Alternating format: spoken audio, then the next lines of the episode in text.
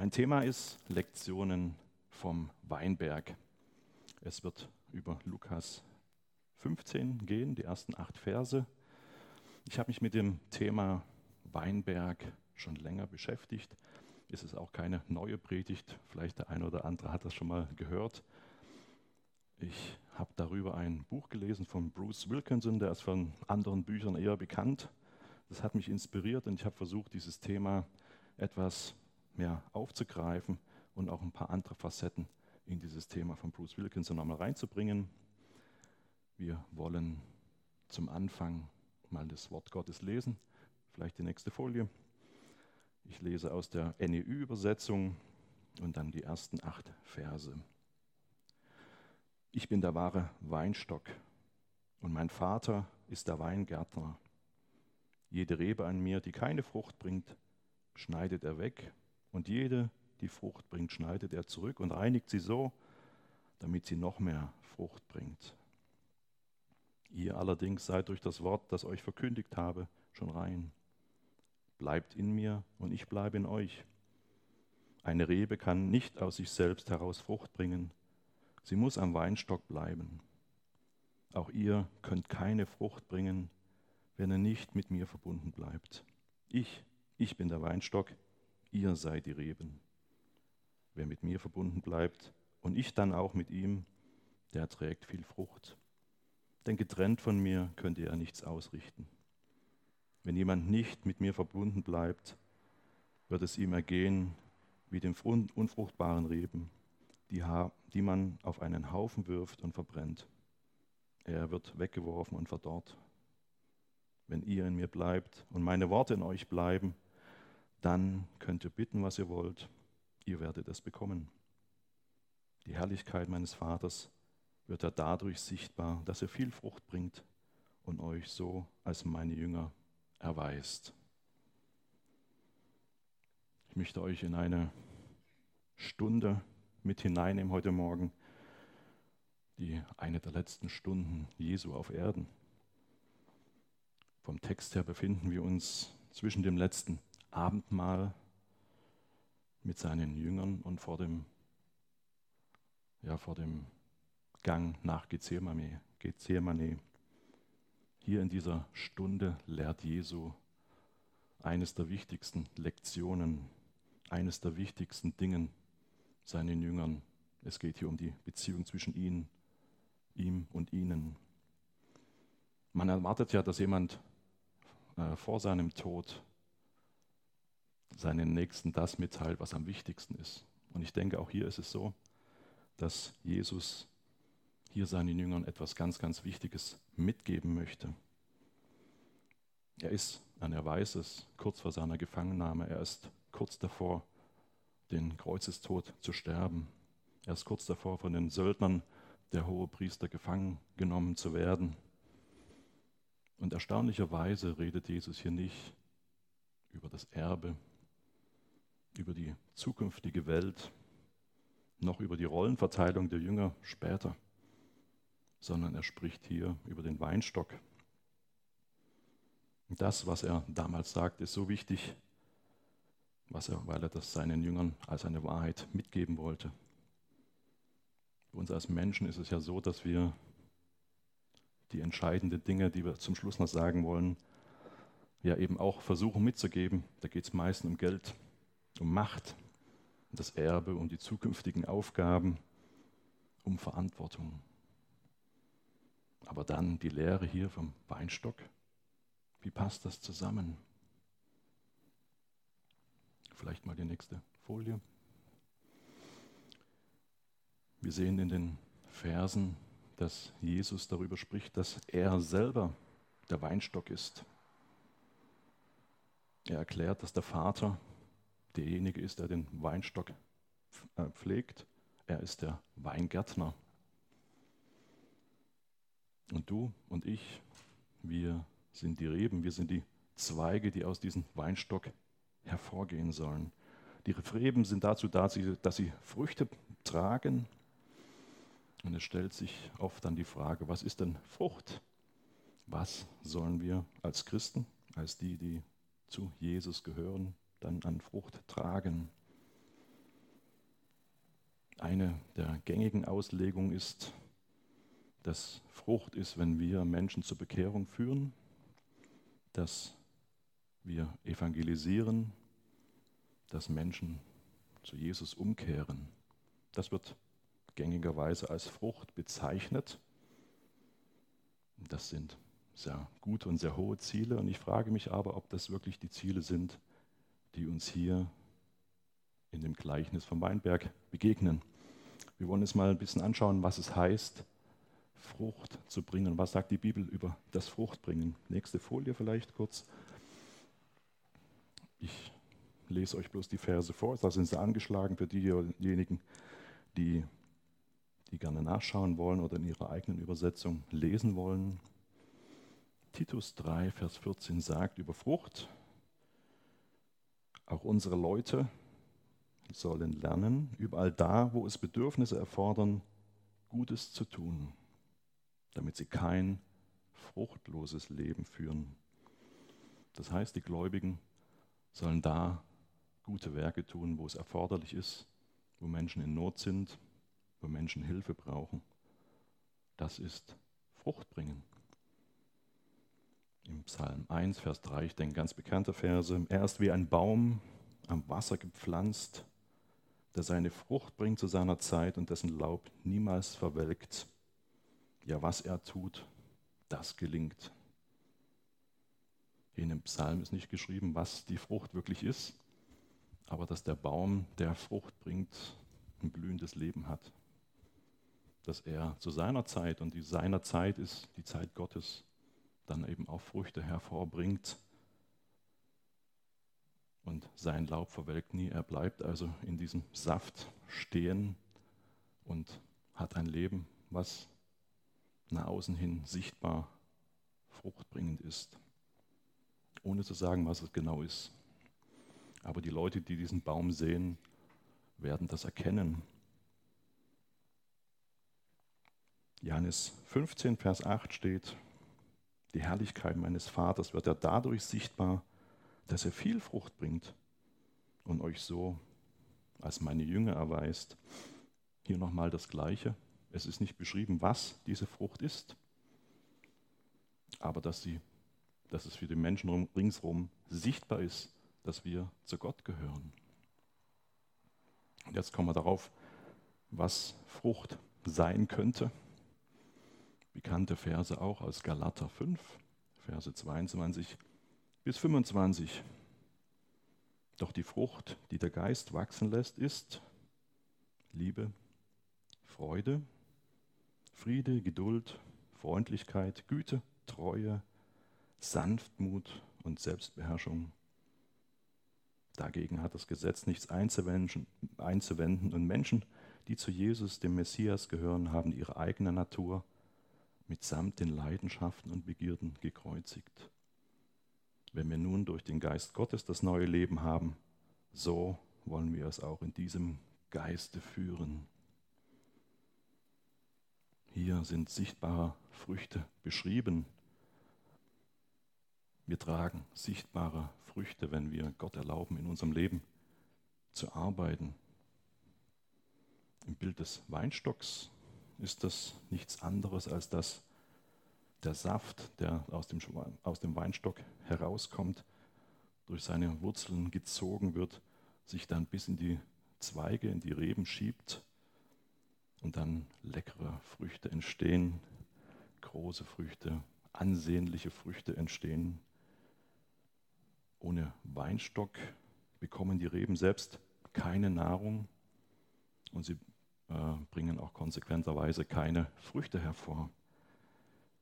Wenn Frucht entsteht, ist es sichtbar.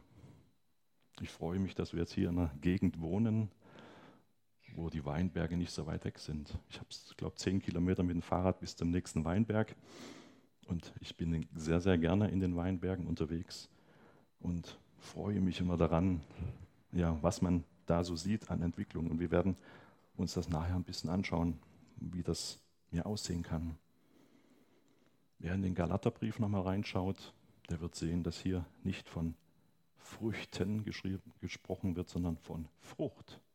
Eine ganze Aufzählung.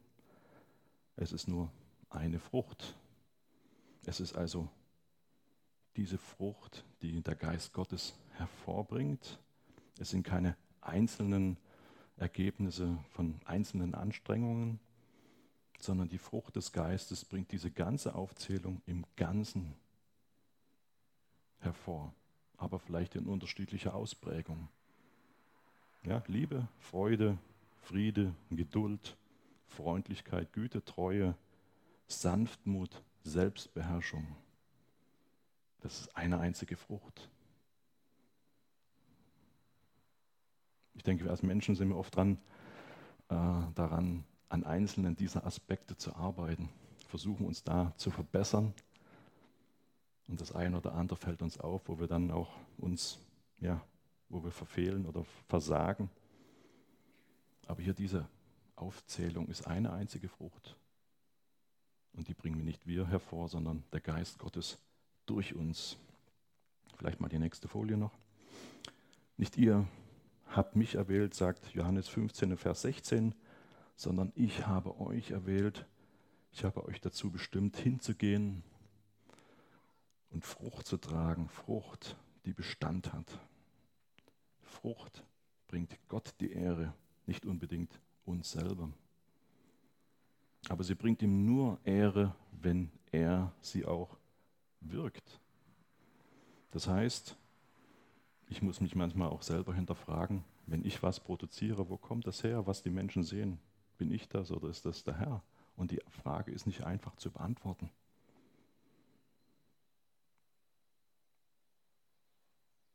Gott gewirkte Frucht bringt Gott die Ehre. Und diese gottgewirkte Frucht ist das Einzige, was am Ende im Himmel Bestand hat, was von unseren Werken übrig bleibt. Das ist das Einzige, was da ist und bleibt. Diese gottgewirkte Frucht ist permanent. Dann kann man sich fragen, wie, wie merkt man, dass eine Frucht Gott wirkt? Wie kriegt er die Ehre? Genau dadurch, wenn ich Dinge tue oder er durch mich Dinge tut und er am Ende gelobt wird dafür, nicht ich. Dass die Menschen, die das sehen, die Empfänger dessen sind, was ich da oder durch mich produziert wird, am Ende Gott die Ehre bringen und ihn loben dafür. Das ist Gott gewirkte Frucht. Der Johannes 15, den wir gerade gelesen haben, zählt hier auf. Er hat eine gewisse Steigerung. Er sagt, es ist im Vers 2 keine Frucht da. Später geht es dahin über, dass Frucht produziert wird. Mehr Frucht. Und das Ziel ist, viel Frucht zu erbringen. Der Vater wird geehrt, wenn er durch uns viel Frucht bringen kann. Das heißt, wir sind dazu geschaffen, im Überfluss und den Überfluss Gottes durch uns wirken zu lassen. Wir sind für den Überfluss geschaffen. Viel Frucht. Jetzt kann man eine Statistik anführen. Es gibt so schöne amerikanische Statistiken. Ich habe eine gelesen, wo Gläubige selber gefragt wurden, was sie denn denken, zu welcher Kategorie sie gehören. Erstaunlich ist, dass nur 5% geantwortet haben, dass sie viel Frucht bringen. 30% waren überzeugt, dass sie manchmal oder wenig Frucht bringen und über die Hälfte hat von sich selber behauptet, keine Frucht zu bringen. Wie gesagt, ich kann die Statistik nicht äh, hier reproduzieren und ich weiß nicht, ob sie stimmt. Aber zu welcher Gruppe würdest du dich selber rechnen? Was denkst du, wo du hingehörst? Jesus erwählt uns für den Überfluss, habe ich schon gesagt, und erwartet gleich, gleichermaßen Überfluss, den er durch uns hervorbringen kann. Nun schon wird ganz schnell klar, dass wir selber diesen Anspruch gar nicht gerecht werden können, nicht gar nicht genügen können. Und menschlich gesehen muss ich es auch gar nicht. Ich denke, das ist total befreiend, weil aus mir heraus ich die Frucht gar nicht produzieren kann und muss. Jesus kann aber.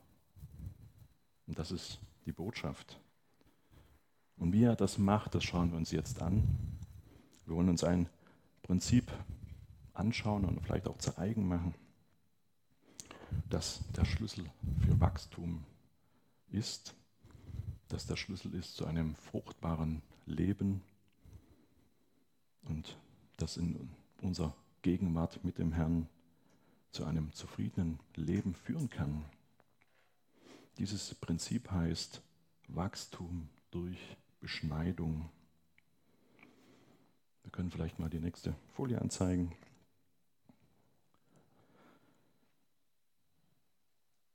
Ich möchte vorweg noch nehmen, dass gerade dieses Prinzip, wenn es nicht verstanden wird, sehr oft auch falsch äh, angewendet und eben auch in der Predigt ja, misskommuniziert wird. Ich gehe nachher nochmal drauf ein. Jesus ist der Weinstock. Hier auf dem Bild sehen wir den Stock gar nicht. Der ist unten im, in der Erde, in dem Gras verborgen, für die, die das Bild sehen können. Aber aus diesem Weinstock kommen die Reben, die Zweige hervor. Und diese Zweige, haben wir gelesen, sind wir symbolisch gesehen. Wir sind diejenigen, die da aus diesem Weinstock herauskommen. Und wie wir an dem Bild sehen, ist das, was da herauskommt, erst einmal Wildwuchs. Es wuchert in alle Richtungen, ist mehr oder weniger stark und gesund und macht so eigentlich das, was es will. Das heißt, es ist von den Umständen, von der Witterung, vom Umfeld abhängig. Und obwohl die Reben im Weinstock sind, führen sie ein rechtes Eigenleben. Vielleicht kann der ein oder andere sich schon jetzt hier erkennen. Ich kann es auf alle Fälle. Machen wir die nächste Folie. Da sieht man vielleicht den Weinstock etwas besser als Grafik. Hier erkennt man den Weinstock und auch die Reben, die aus diesem Wurzel und ja, Stamm herauskommen. Ich war im, am Anfang dieses Jahres in, in Rosswag hier im, in der Nachbarschaft auf einem Weinwanderweg mit, mit Führung und habe dann gelernt, dass solche Wurzeln von dem Weinstock bis zu 20 Meter tief sein können. Wer, also ein Wort, äh, wer so einen Weinstock ausgraben will, der hat sich echt was vorgenommen. Diese Weinstöcke sind auch sehr, sehr alt, können mehrere Jahrzehnte alt werden, werden dann eben auch genutzt. Und sie brauchen auch ein paar Jahre, bis sie das erste Mal brauchbare Reben hervorbringen. Wir machen mal das nächste Bild.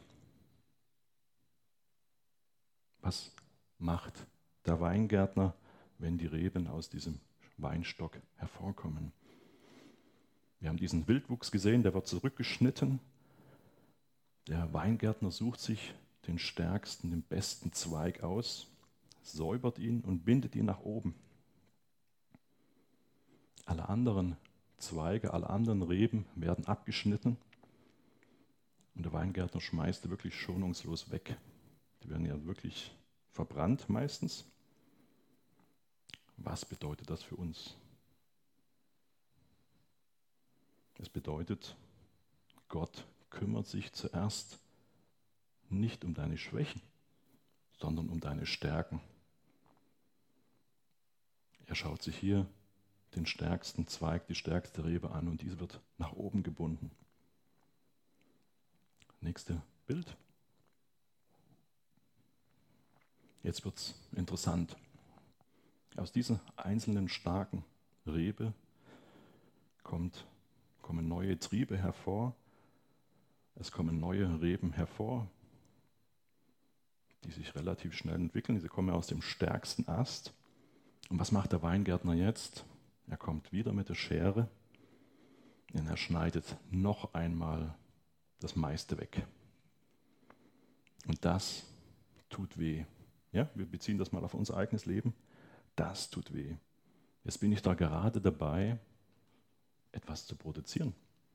Jetzt bin ich gerade dabei, dass etwas entsteht, dass etwas Neues aus mir hervorkommt.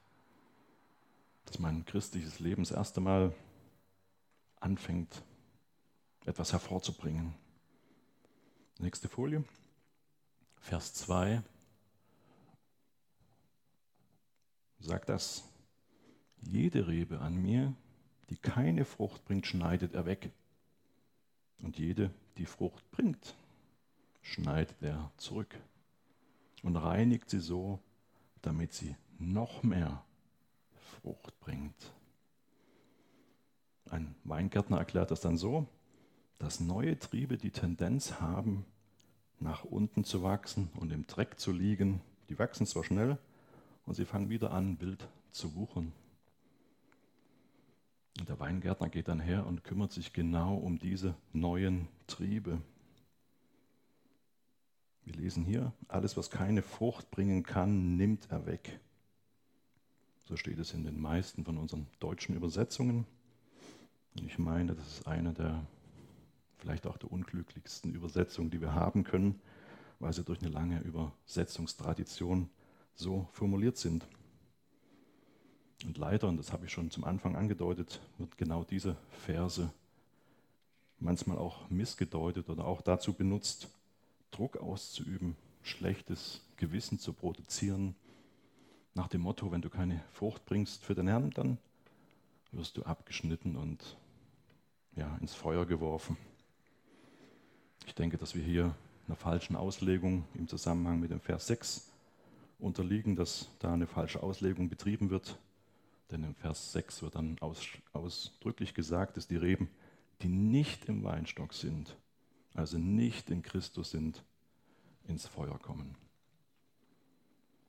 Aber wir reden hier immer noch von den Reben, die im Weinstock sind, aber ohne Frucht, aber im Weinstock. Und um das ein bisschen besser zu verstehen, sollten wir uns vielleicht mal in den griechischen Urtext hineinbegeben. Was steht eigentlich im Text drin? Ich weiß, dass die meisten von uns, und da zähle ich mich dazu, kein Griechisch können. Aber es hat sich mal jemand am Ende des 19. Jahrhunderts die Mühe gemacht, alle Worte in der Bibel äh, aufzuzählen, denen eine Nummer zu geben und dann in der Konkordanz äh, die aufzulisten und zu zeigen, wie diese Worte übersetzt sind und wo sie stehen. Dieser Mann, der das gemacht hat, hieß James Strong, ein Amerikaner. Und da gibt es eben Bibeln mit diesen Strongs-Nummern. Vielleicht könnte man das nächste Folie, ja, hier steht schon da. Da haben wir dieses Wort wegnehmen. Das Wort hat dann die Nummer griechisch G 142. Und wenn wir das nächste sehen, ja, steht dieses griechisch G142 für das Wort Aero. Aero. Keine Ahnung, wie man das äh, griechisch ausspricht. Übersetzung ist hochheben. Sehen wir auch gleich, wer das Englische kennt. Aero, Air, Luft. Im Englischen kommt genau von diesem griechischen Wort. Und wir gehen mal in das griechische Lexikon, die nächste Folie gibt deutsch-griechisch Lexika, da kann man diese Worte nachschauen.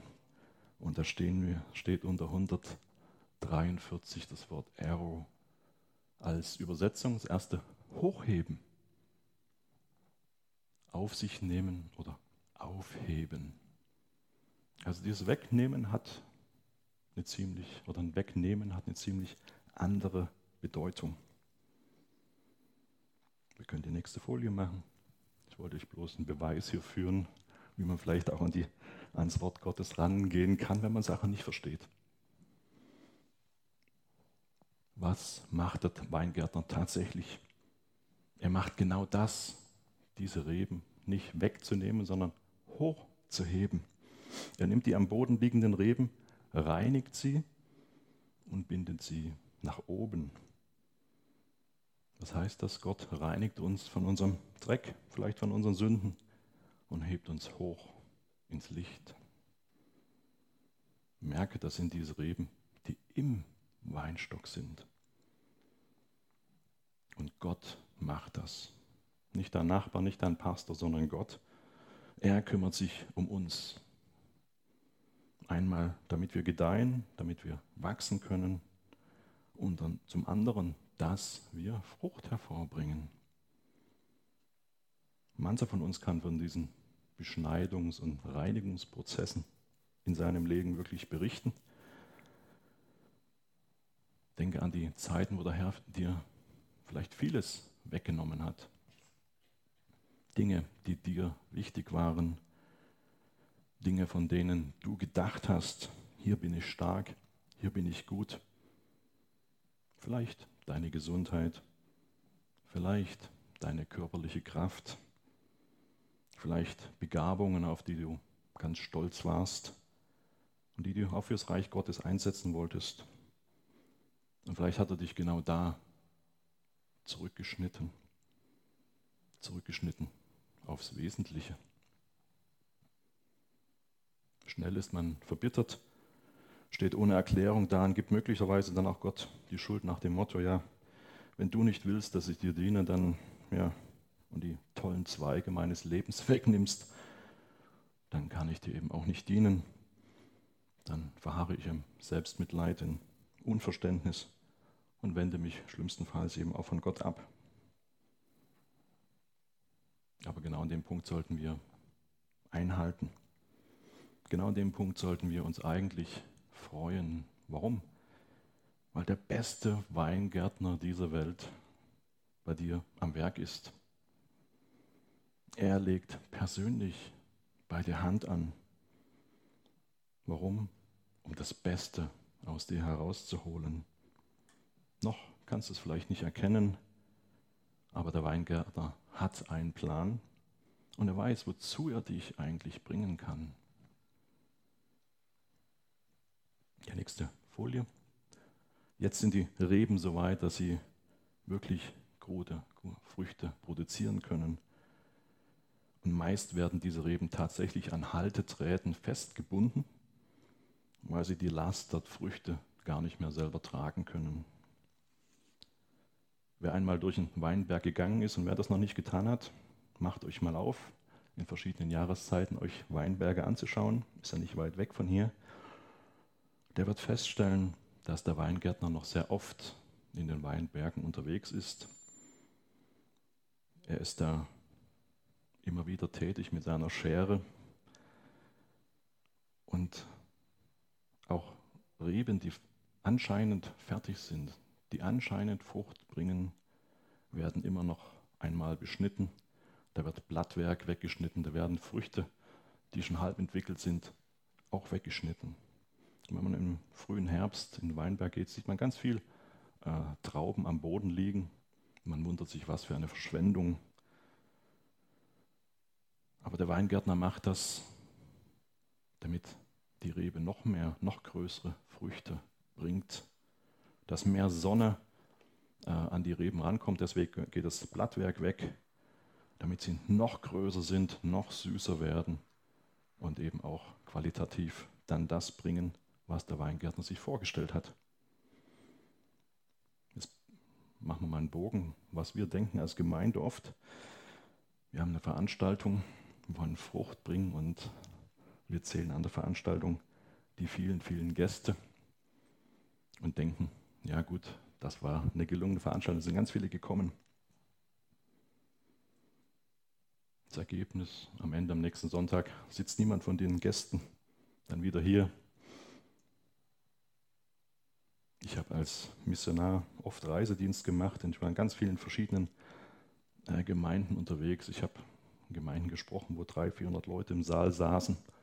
Ich bin aber auch zu äh, Hauskreisen eingeladen worden, vielleicht wo drei, vier ältere Leute mich in ihr Wohnzimmer eingeladen haben, wo du dann kaum Platz hattest, um deinen Beamer aufzustellen und deine Bilder zu zeigen. Dann hat man schnell ein Bild von der Wand genommen und dann hat man im Hintergrund noch die Tapete gesehen. Aber das waren oft die besten Veranstaltungen. Da sind die Leute nicht nach Hause gegangen, wenn du fertig warst, sondern haben sich gefragt, wie es dir geht, wofür sie beten können. Das waren die treuesten Beter.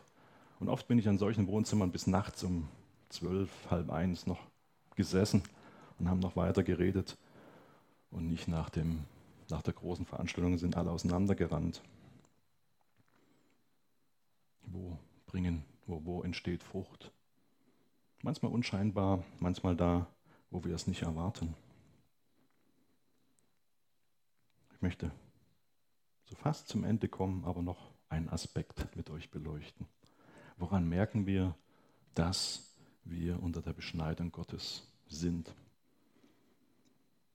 Manchmal beschneidet uns Gott ja auch oder korrigiert uns Gott ja auch, wenn wir Sachen falsch machen. Ja, wenn wir sündigen, wenn wir Korrektur bedürfen. Auch das macht ja Gott mit uns. Und die zwei Dinge, das Beschneiden und das Korrigieren, das scheint manchmal fast in unserem Erleben das Gleiche zu sein. Was ist der Unterschied zwischen Disziplin und Beschneidung? Die Frage ist, wann diszipliniert uns Gott und wie sieht das aus? Und wann beschneidet er mich? Und wie sieht das aus? Und wie erkenne ich das? Ich habe eine kleine Übersicht für euch und wir können vielleicht mal da genau das an die Wand werfen. Ich habe hier den Unterschied zwischen Disziplinierung, Korrektur und Rechtsbeschneidung. Woran merke ich, dass Gott an mir am Werk ist? Bei beiden bei der Disziplin und auch bei der Beschneidung empfinde ich Schmerz. Es wird von mir etwas weggenommen. Es passiert etwas in meinem Leben, was ich erstmal nicht als positiv empfinde. Was ist der Grund? Wenn Gott mich disziplinieren muss, habe ich was falsch gemacht. Bei der Beschneidung ist genau das Gegenteil. Ich mache eigentlich das Richtige. Jetzt kommt der entscheidende Punkt. Woran merke ich das? welchen Ertrag bringe ich? Wenn da Disziplinierung bringe ich keine Frucht. Da passiert in meinem Leben nichts. Keine Frucht. Sorry, ich muss mal schnell meine Nase. Sorry. So, jetzt ist mein Ding weg. Doch, geht wieder. Bei der Beschneidung bringe ich aber Frucht. Ich merke es vielleicht auch gar nicht. Nächste Folie.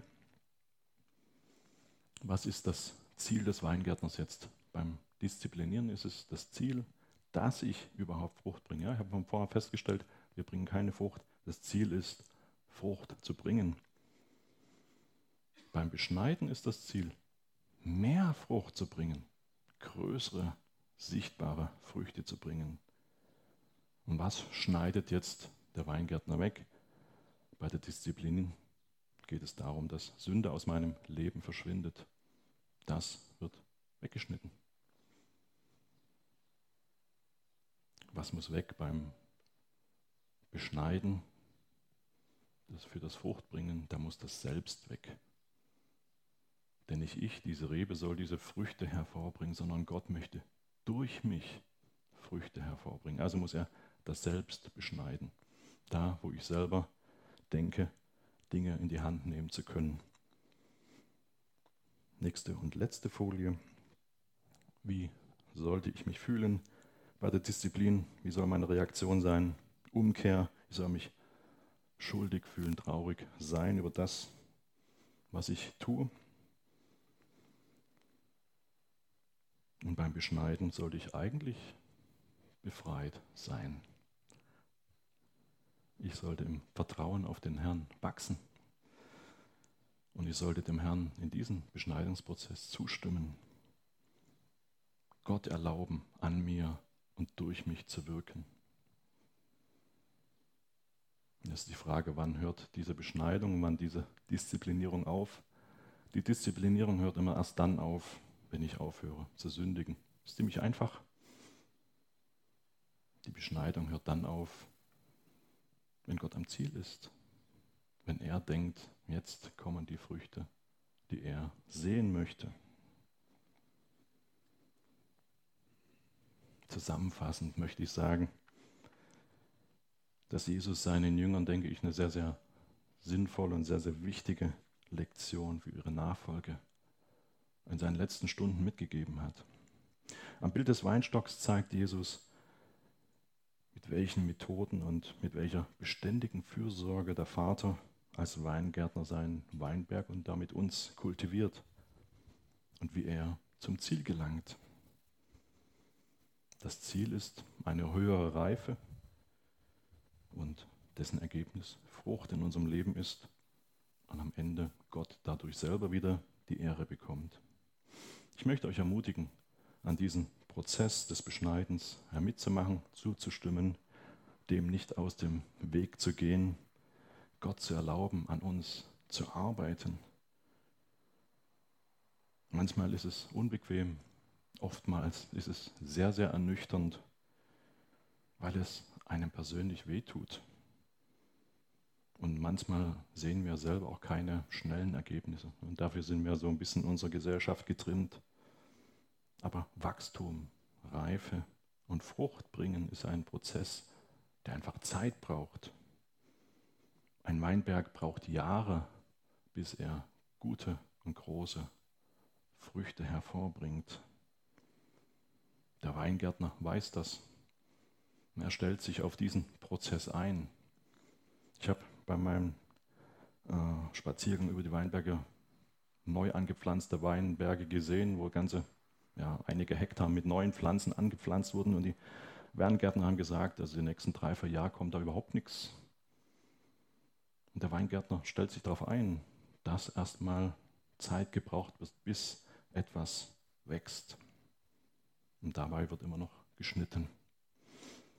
Es ist also ein Prozess, der Zeit braucht und ein Prozess, den aber Gott mit Liebe und Geduld begleitet, weil er ein sehr, sehr hohes Ziel verfolgt. Ich möchte euch darin ermutigen und hoffe, dass Gott euch darin auch segnet. Ich möchte zum Abschluss noch ein Gebet sprechen.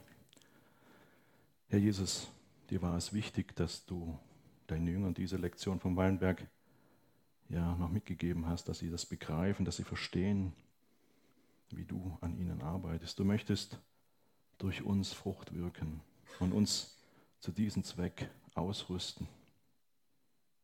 Herr, hilf uns, dieses Prinzip der Beschneidung zu verstehen und zuzulassen, dass du als unser Vater an uns wirkst, als der Weingärtner, der ja das Beste mit uns im Sinn hat. Hilf uns, dass wir zulassen, dass du zu deinem Ziel in unserem Leben kommst. Und hab Dank für diese Lektionen und segne uns in diesem ganzen Prozess. Amen.